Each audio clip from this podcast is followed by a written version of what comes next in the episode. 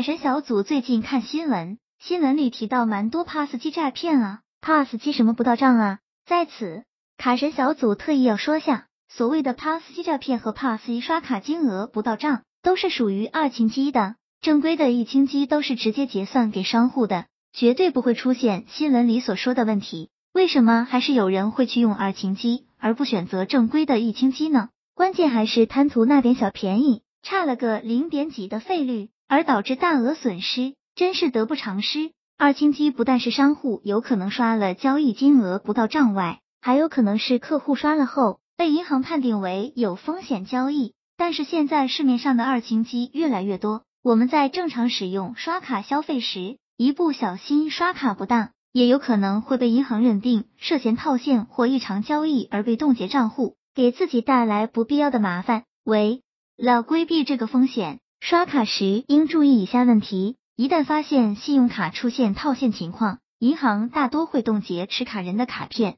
如果情况恶劣，甚至会将持卡人列入银行的黑名单，或是直接显示在信用平台，造成日后办理信用卡贷款困难的问题。如今，持卡人都曾经有过或是正在进行着套现，您的行为是不是真正的套现行为？银行对于套现又是怎样界定的呢？一般通过以下几点来判断，信用额度与本人条件不符。现在网络上有不少人叫卖或是包办大额信用卡，动辄就是五万元以上的额度，甚至还有人出售三十万元额度的黑金信用卡供持卡人套现。所以，银行判定套现的一个重要标志就是信用卡信用额度较高，通常有几万元万。用业内人士的话说，套起来也比较有激情。对大额信用卡进行大额刷现要当心，大额消费多用来套现的信用卡，几乎月月都有大额消费，而且普遍占总额度的百分之九十以上。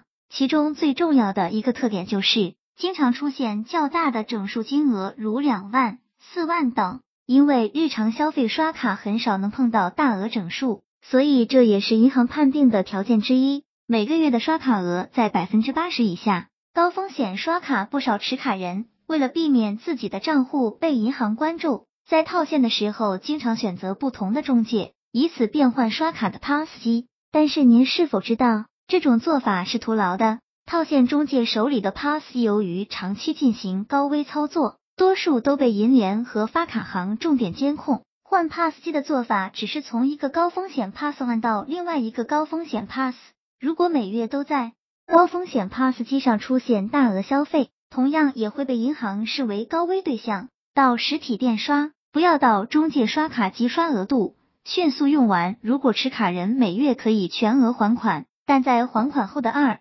三天内就立即用完所有信用额度，或者是在还款后几分钟内就在同一 PASS 机上刷光所有额度，这样也是一种容易被银行定义为套现的行为。从持卡人角度来讲，除非经济实力非常强大，否则普通用户经常有数万的大额消费贷的可能性是非常小的。其次，长期每月刷到信用额度分文不剩的信用卡账户，也很容易被银行关注。加之该卡高风险 PASS 消费记录，这样的账户几乎都会被银行列为高风险账户。正在套现的朋友们，为了您良好的信用记录和以后能够顺利借贷，希望您可以安全用卡，谨慎套现。尽量刷一半左右的额度，分多次日啊，多天刷，一天只刷一次。小额的套现行为，因为情节较轻，可能不会让你承担什么法律责任，但是也会影响你的信用记录的。如果金额巨大，那可是非法经营罪，要承担法律责任的哦。